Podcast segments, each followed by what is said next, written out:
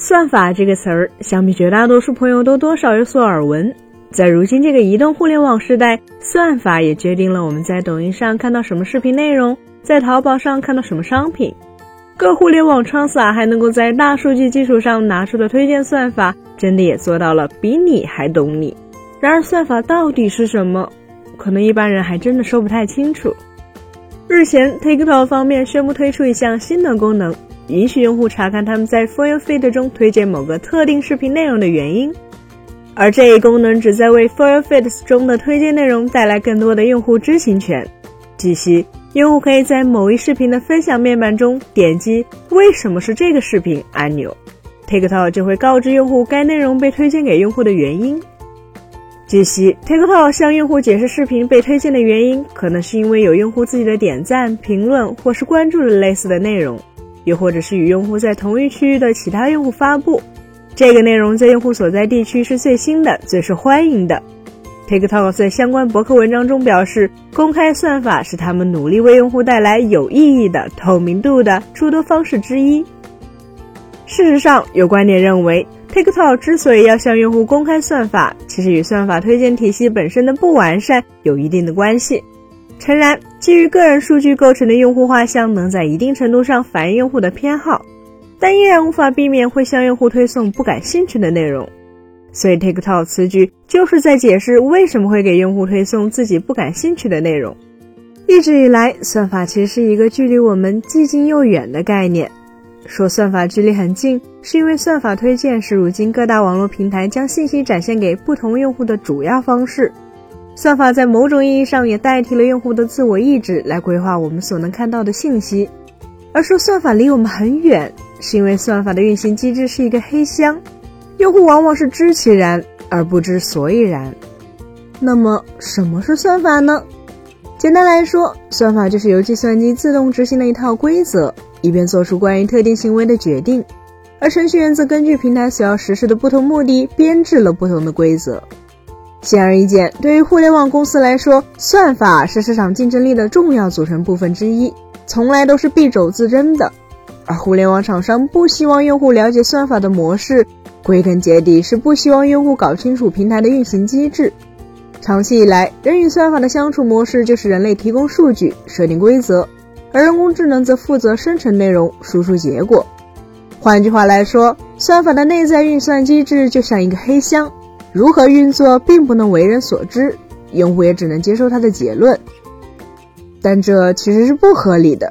毕竟诱导用户沉迷、流量造假、大数据杀熟、信息茧房等负面问题，几乎都是在算法的黑箱基础上产生的。如今，用户厌倦了算法代替自身的意愿来决定我们看到的互联网世界，而用算法来代替大脑的思考实现的信息筛选，同时也会导致认知的退化，甚至是恐惧科技巨头用算法来控制我们的生活。典型的例证就是当年那篇引起广泛讨论的外卖骑手与算法的文章。外卖骑手虽然没有流水线那样有形的生产管理制度，但是无时无刻不处于系统无形的监督控制之下。内容平台通过算法将吸引眼球的内容或是片面的内容持续推荐给用户，导致信息茧房。所以算法也应该让用户有知情权，就像药品的说明书中会明确告知效果与副作用一样。在部分平台看来，一旦向用户公开算法，就意味着用户就有寻找漏洞的能力，进而导致算法效用下降。其实这样的担忧是正常的，即使没有公开算法，在过去的很长一段时间里，用户也在一刻不停地试图总结不同平台的算法运行规律，试图通过适当的算法推荐机制来搞清楚什么样的内容更容易被平台选中。然而，现在的情况是，随着监管的不断加强，以及用户个人隐私保护意识的觉醒，继续保持算法的黑箱状态已经不再被接受。用户希望看到的每一个内容都是出自自己的主观能动性，而非由算法来代替自己决定。那么，如何解决算法的透明度问题呢？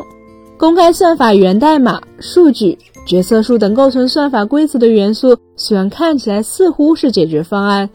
但问题是。绝大多数用户其实是缺乏相关知识背景的，即使互联网厂商公开算法，许多人依旧也会一头雾水，知情权同样没有被满足。再说了，互联网厂商也不愿意公开算法的源代码，毕竟这会降低他们投资开发新算法的动力。竞争对手也很容易通过源代码来增强自己的产品。所以现在互联网公司公开算法，往往并不会选择直接公开算法的运行原理，而是加强算法的可解释性，也就是解释算法推荐的结果是如何产生的。